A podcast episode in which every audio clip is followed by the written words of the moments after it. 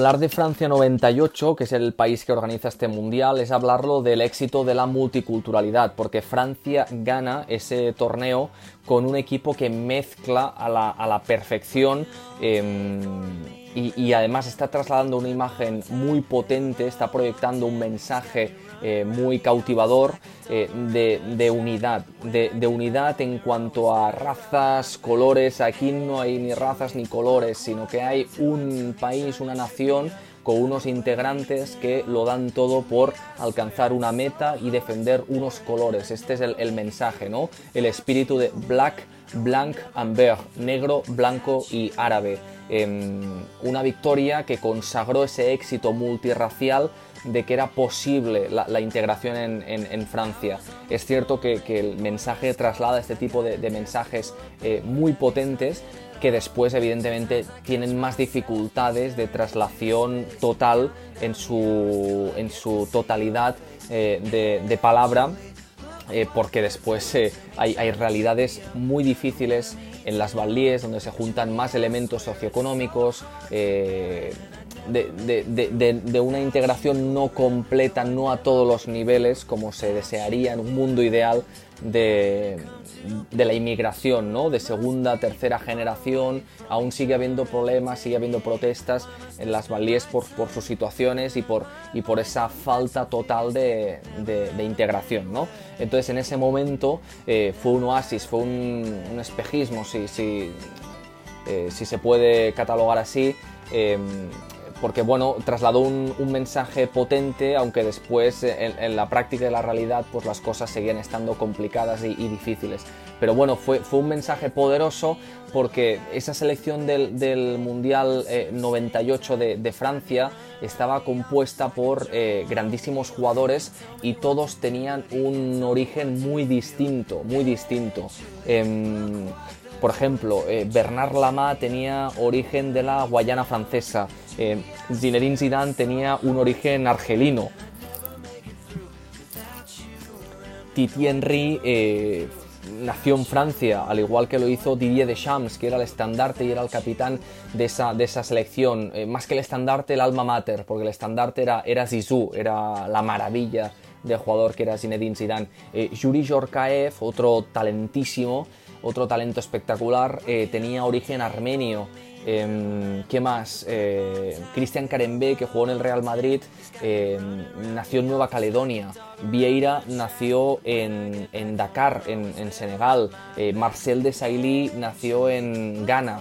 Eh, Lilian Turán nació en Guadalupe. Eh, y así podríamos sumar muchos ejemplos de jugadores que, no nacieron en, Francia, pero sí en regiones francófonas o, en territorios de ultramar y que em, pudieron formar parte de esta selección gala que se alzó con el éxito de ganar ese, ese mundial lanzando un mensaje de, de cohesión y de, y de, unidad, aunque después evidentemente no vamos a ser eh, naifs no todo el, deporte lo, puede. Puede mandar eh, buenos mensajes que después son barnizados, son eh, puestos en, un escalafón de, algo ideal que tal vez no tiene un traslado inmediato eh, porque la realidad es mucho más compleja y es mucho más abrupta y tiene muchas más capas de, profundidad que un simple torneo, un simple equipo que todos van a una para, conseguir un, objetivo. ¿no? Pero bueno, en todo caso hubo una Francia multicultural en la que, en la que se puso de manifiesto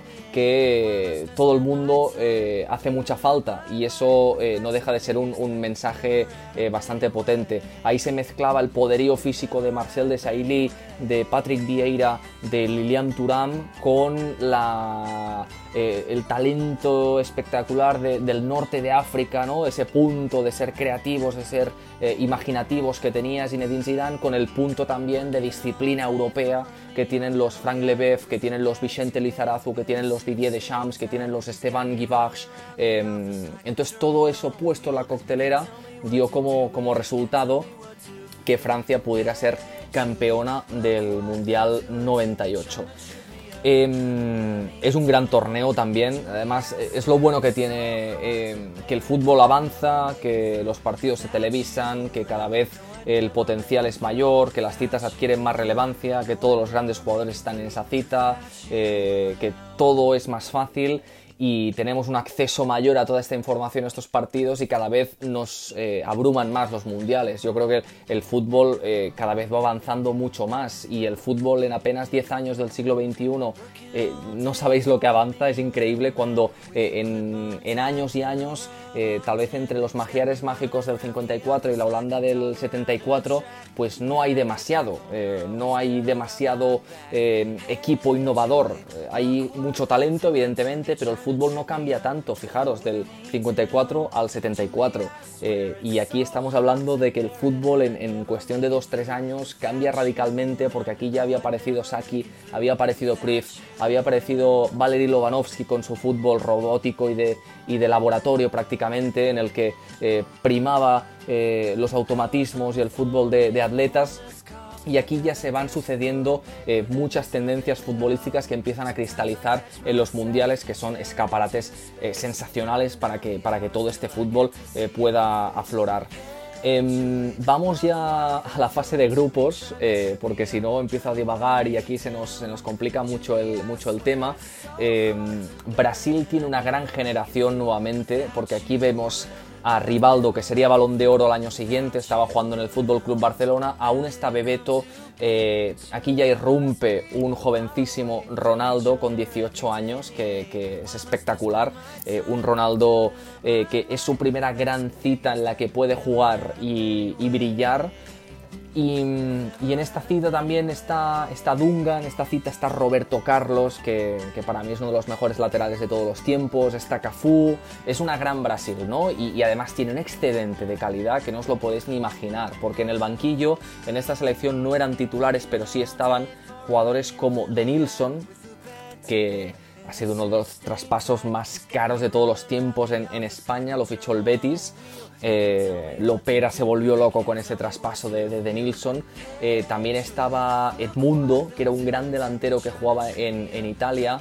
Eh, también estaba Giovanni, que era un mediapunta que tuvo el Fútbol Club Barcelona y que también era, era muy bueno. Y, bueno, tenía un excedente por línea en Brasil realmente, realmente espectacular. También estaba Emerson, que años después jugaría en la Roma y en el, en el Real Madrid. Estaba Leonardo, que ya estaba en el tramo final de su carrera, pero seguía siendo un zurdo con, mucha calidad. Estaba C. María, que también era un lateral derecho muy ofensivo y que se iba turnando con, con Cafú. Había realmente muchos elementos. Eh, pasa la fase de grupos, eh, vence, se impone a, Noruega, Marruecos y, Escocia. Eh, Noruega, pues bueno, tenía Danegen, que jugó en el, en el Alavés, estaba Tore Andre Flo, que a mí me encantaba este jugador, estuvo en el Chelsea muchos años y era un futbolista espectacular. Después en Italia eh, ya, no era, ya no era lo mismo, pero claro, es que Italia tenía Roberto Baggio y, Vieri, eh, o sea que igualmente tenía elementos muy considerables. Eh, en Chile también plantó cara y pasó a la siguiente fase. Estaba como pareja ofensiva Marcelo el Matador Salas con Iván Zamorano, que ojo la, ojo la dupla. Después en el grupo C sí que Dinamarca plantó cara a Francia. Eh, y las dos pasaron de, grupo con, holgura, de forma, de forma cómoda, pero claro, aquí Zidane eh, tuvo un... Em, eh, ¿cómo diría? Tuvo un corte de, cables, ¿no? Em, después también le sucedería algo que, que, a mí me dolió especialmente porque para mí era un ídolo de infancia, Zinedine Zidane, era un futbolista que me maravilló por su plasticidad, por, por su capacidad y, Zidane tuvo un cruce de, cables eh, en un partido eh, al principio de, todo. Eh, fue ante Arabia Saudí. Fue ante Arabia Saudí en la fase de grupos. de hecho, Francia ganó con, con holgura 4-0, con, dos tantos de Trezeguet, uno de, dos tantos de Henry, uno de Trezeguet y uno de Vicente Lizarazu. Y tuvo un cruce de cables tuvo algunos episodios así Zidane en su carrera y esta fue su primera gran tacha eh, su, primera, su primero eh, punto negro, ¿no? El primer gran punto negro en una cita así. Y es que eh, le pegó un pisotón a un jugador de, Arabia Saudí, bailó encima de él con mala intención. Y, claro, el árbitro, que era Arturo Bricio, lo, expulsó eh, rápidamente por esa acción antideportiva y, después eh, en el 2006 tendría otra, otra acción de este, de este tipo. Eh, Zidane que para mí está en el top 10 de mejores jugadores de toda la historia del fútbol, sin lugar a dudas, creo que esto no admite discusión. Em, yo no sé el orden, tengo mi orden, pero cada uno tiene su orden, pero claro, yo en el top 10 de jugadores colocaría Messi, Pelé, Maradona, Cruyff, Di Stefano, Beckenbauer, Ronaldo, Zidane, Eusebio, y Cristiano Ronaldo. Yo ahí colocaría esos 10 eh, jugadores. Claro, después tenemos a Puskas, tenemos a Garrincha, tenemos a Iniesta, tenemos a Xavi, tenemos a Romario, tenemos a Lothar Matthaus, eh, tenemos a, bueno, eh, una auténtica barbaridad ¿no? de, jugadores, pero yo sí que creo que, que Zidane para mí es top 7, top 8 de la historia sin lugar a dudas. Pero bueno, tiene ese episodio, en la fase de grupos se le, cruzan los cables, es expulsado y le pudo costar eso muy caro a, Francia, pero aún así recuperan a, Zidane a tiempo, consiguen vendarse y acaba siendo tremendamente decisivo en el, en el torneo. Eh, España, ya os avanzaba en el anterior podcast, el anterior mundial, España no pasa de fase de grupos. Eh, claudica ante Nigeria, que tiene una grandísima selección con Mutiu Adepoju, con Sande Olise, y aquí tiene un gol en, propia portería bastante, bastante clamoroso Zubizarreta. Después puede hacer más en el disparo de Sande y Olise. Y esa derrota de España ante Nigeria pesa mucho, porque después España empata 0 ante Paraguay.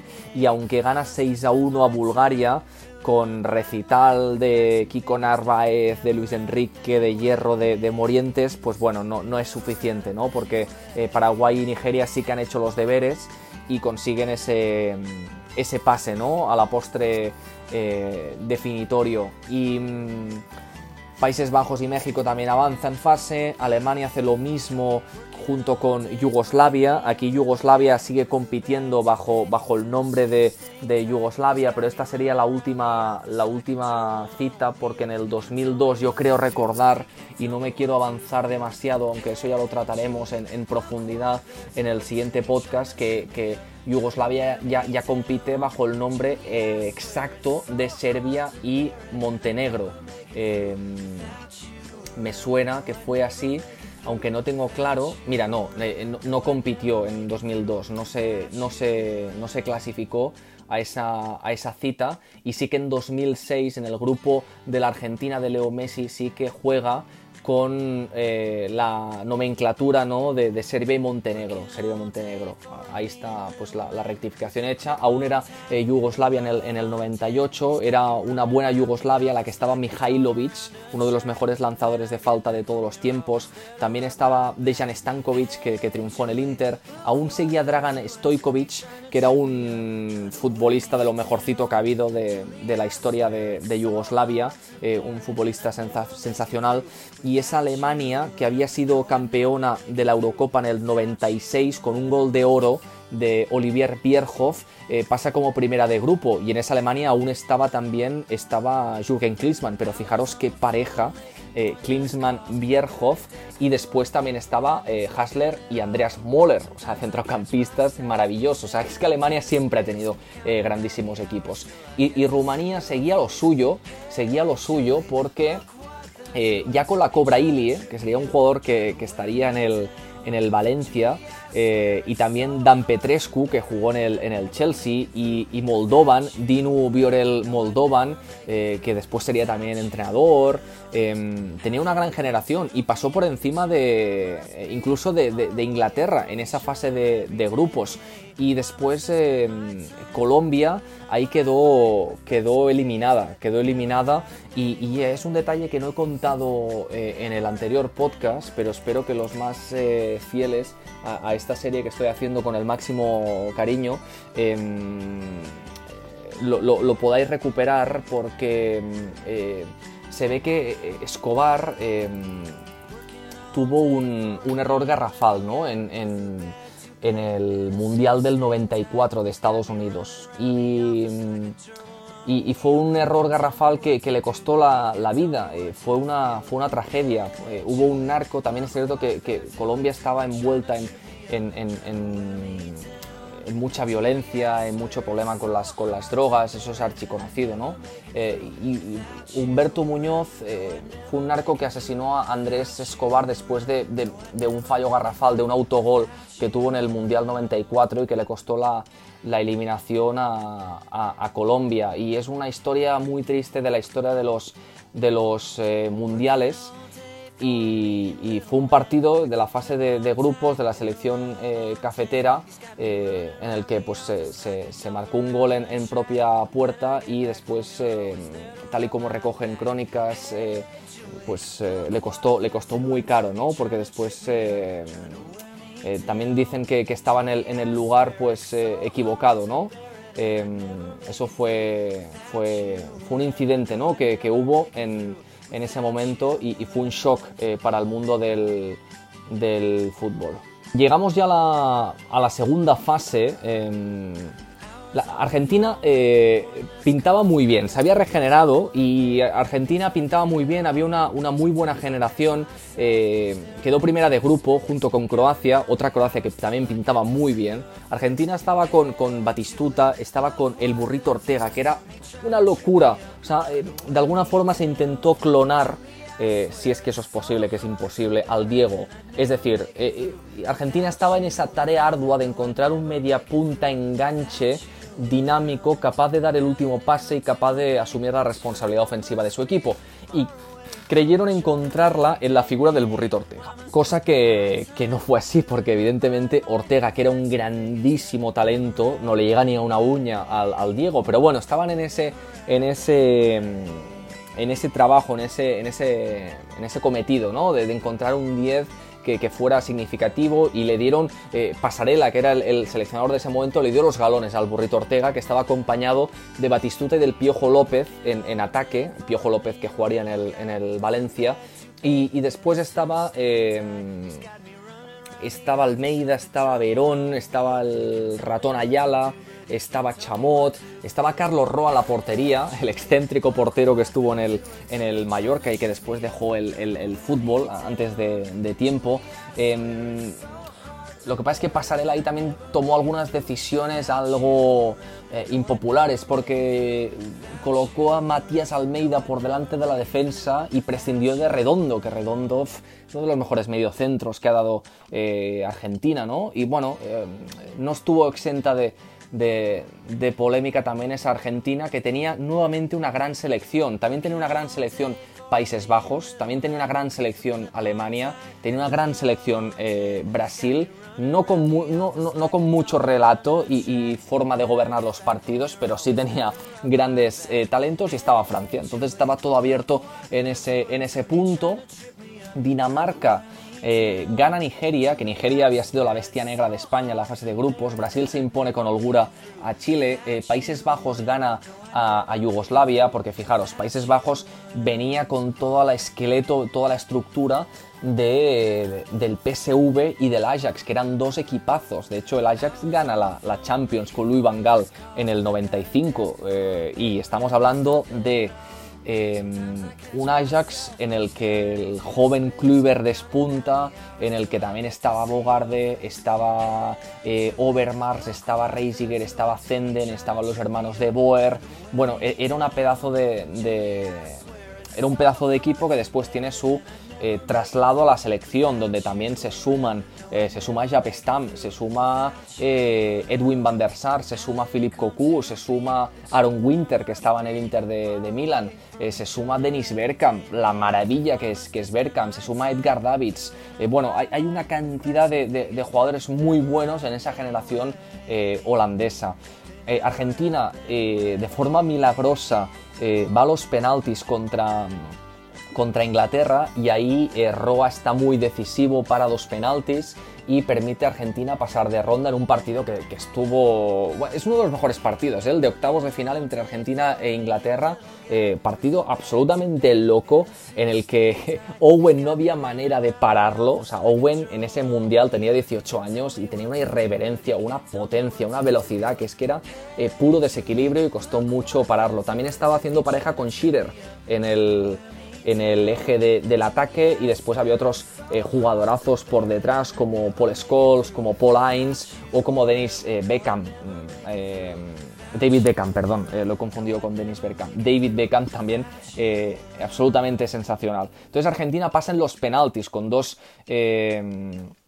lanzamientos detenidos por Carlos eh, Roa. Eh, Francia gana de forma eh, muy exigua y con mucho sufrimiento a Paraguay en el extra time.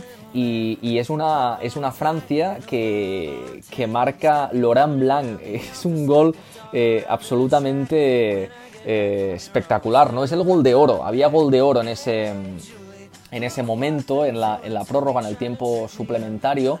Y, bueno, ahí después se se, empezó a, ver un, ritual en Francia que, traería muy buena suerte para sus intereses, que es que Laurent Blanc eh, empezaba a besar la calva de, de Fabien Barthez.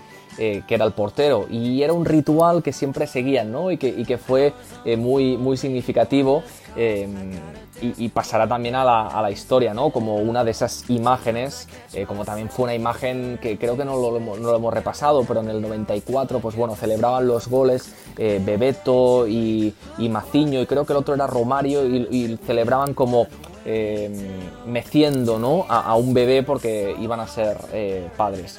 Maciño, el padre de, Tiago y de, Rafinha Alcántara. O sea, fijaros la, estirpe de jugadores de esa, familia.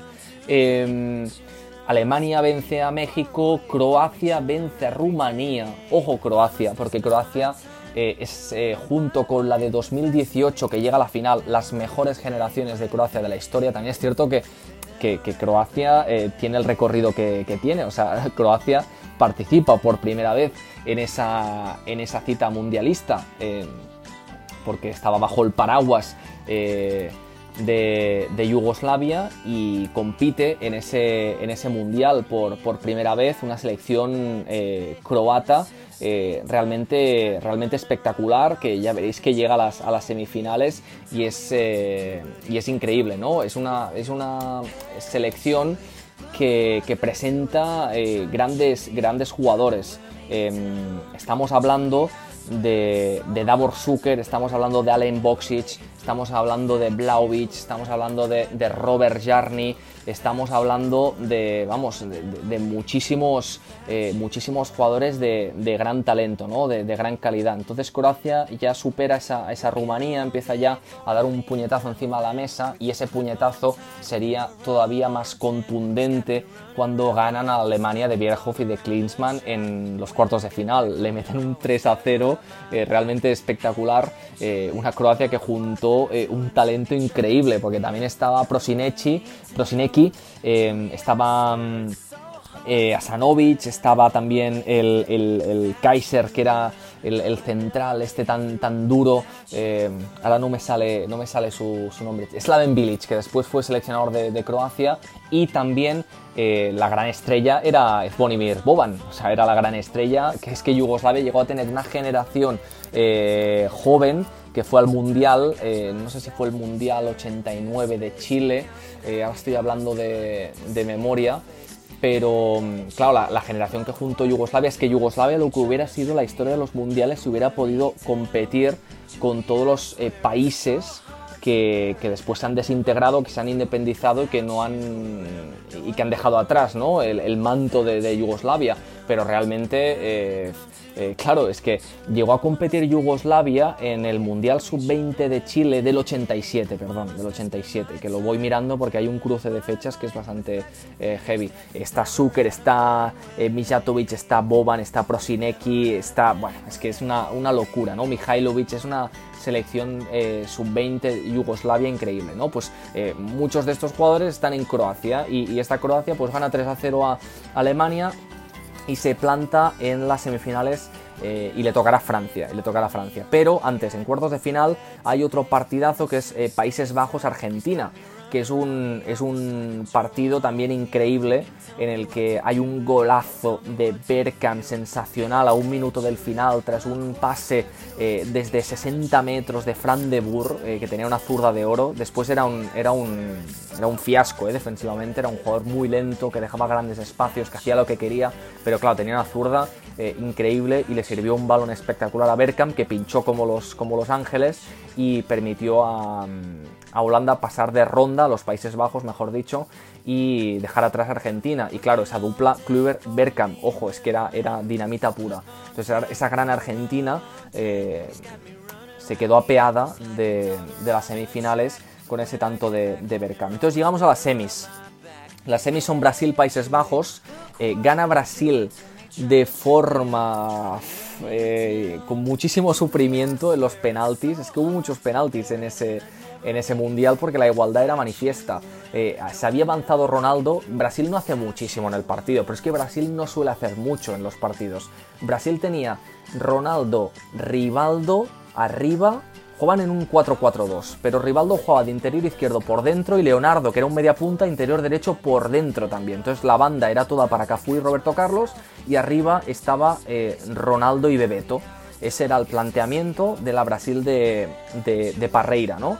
Y, en Países Bajos, pues eh, estaba ahí Berkham y Kluivert arriba y, tenían un poquito más de fútbol, creo yo, eh, que, Brasil. Aún así, llegan al. Eh, pasa la prórroga, sigue el partido igualado, 1-1 eh, perdón, esos tantos de Ronaldo y de, y y llegan a los penaltis y ahí pues eh, fallan Cocu y Ronald de Boer, los para eh, Tafarel y permite que Brasil vaya a la final en un partido que también es icónico, es un gran partido. Y el otro partido que también es muy icónico de las semifinales es la victoria 2 a 1 de, de Francia sobre Croacia.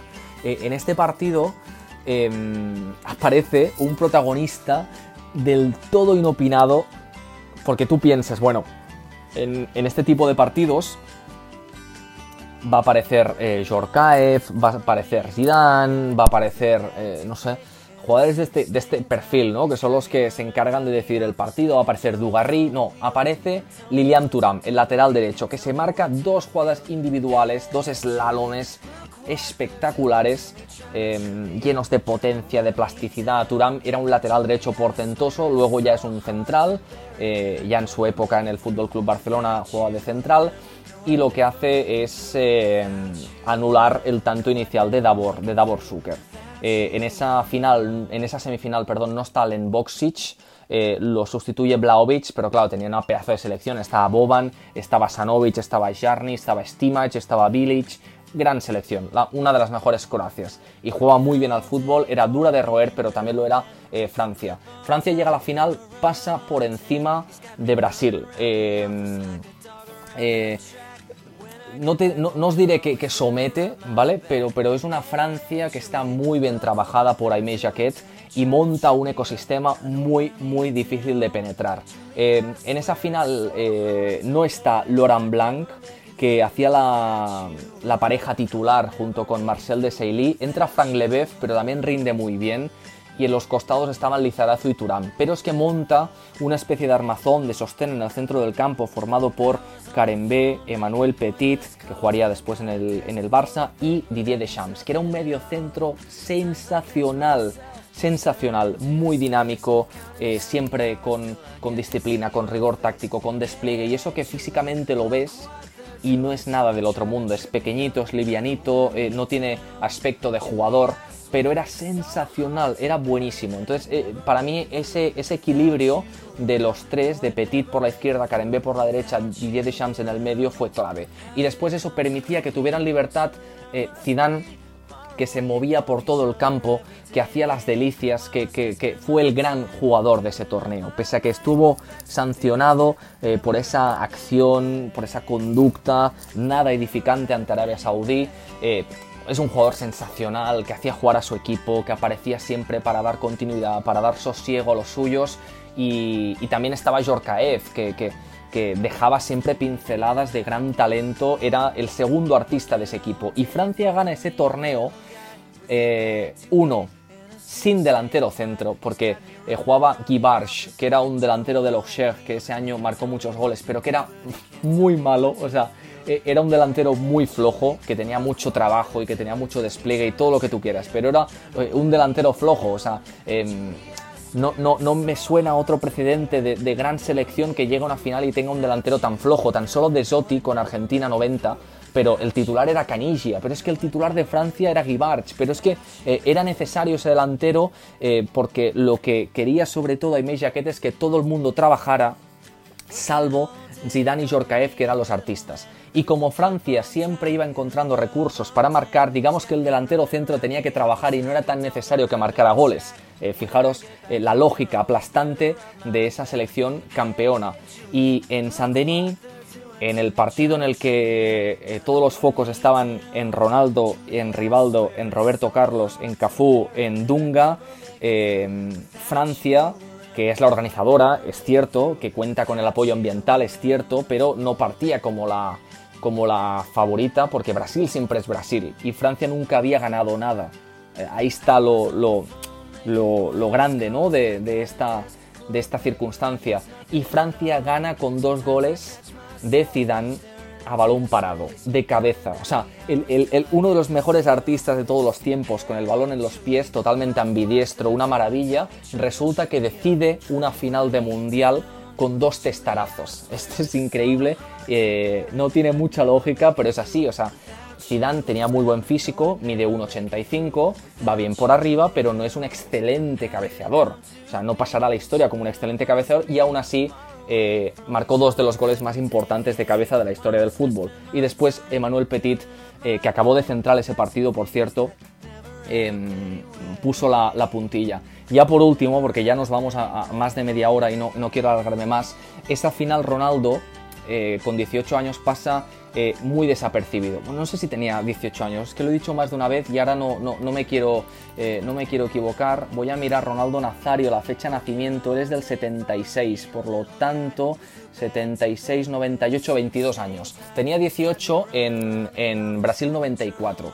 Eh, y en Brasil 94 creo que no juega ni un minuto. Está en la convocatoria, pero no juega ni un minuto y, ya en el, en el 98 tiene 22 años y es su segundo cita y en la que sí que es titular y es, y es decisivo. Entonces Ronaldo, y es, es algo que se supo años después, em, estuvo desaparecido en, ese, en esa final, apenas hizo nada, pero es que resulta que pocos, pocas horas antes de ese, de ese partido, eh, Ronaldo estaba em, viviendo con tensión em, un gran premio de Fórmula 1 y eh, mm, Ronaldo se desmaya se desmaya pocas horas antes de la final y se ve que eh, tuvo una, una especie de, accidente cardiovascular.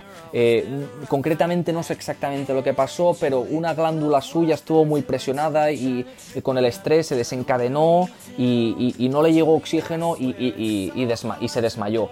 Y, mm, no, fue exactamente un infarto, hubo alguna cosa ahí, eh, pero bueno, la cuestión es que em, como Ronaldo después se sentía bien, presionó mucho al entrenador para poder jugar y, los médicos realmente no encontraban nada como para decir, eh, este jugador mejor que no dispute el partido, pues finalmente no sé si se cometió la imprudencia o no, pero, pero jugó el partido y después se supo que no estaba en, las mejores condiciones después de lo que le había pasado, aunque el jugador quisiera jugar evidentemente porque eh, era su cita y, era una final de, mundial y dentro de ese egoísmo de los jugadores quería disputar ese, ese partido. Bueno, como, como simple anécdota, para, ejemplificar un mundial que de cabo a rabo tuvo el, el, color azul, blanco y rojo de la selección multicultural francesa encabezada por el gran Zinedine Zidane.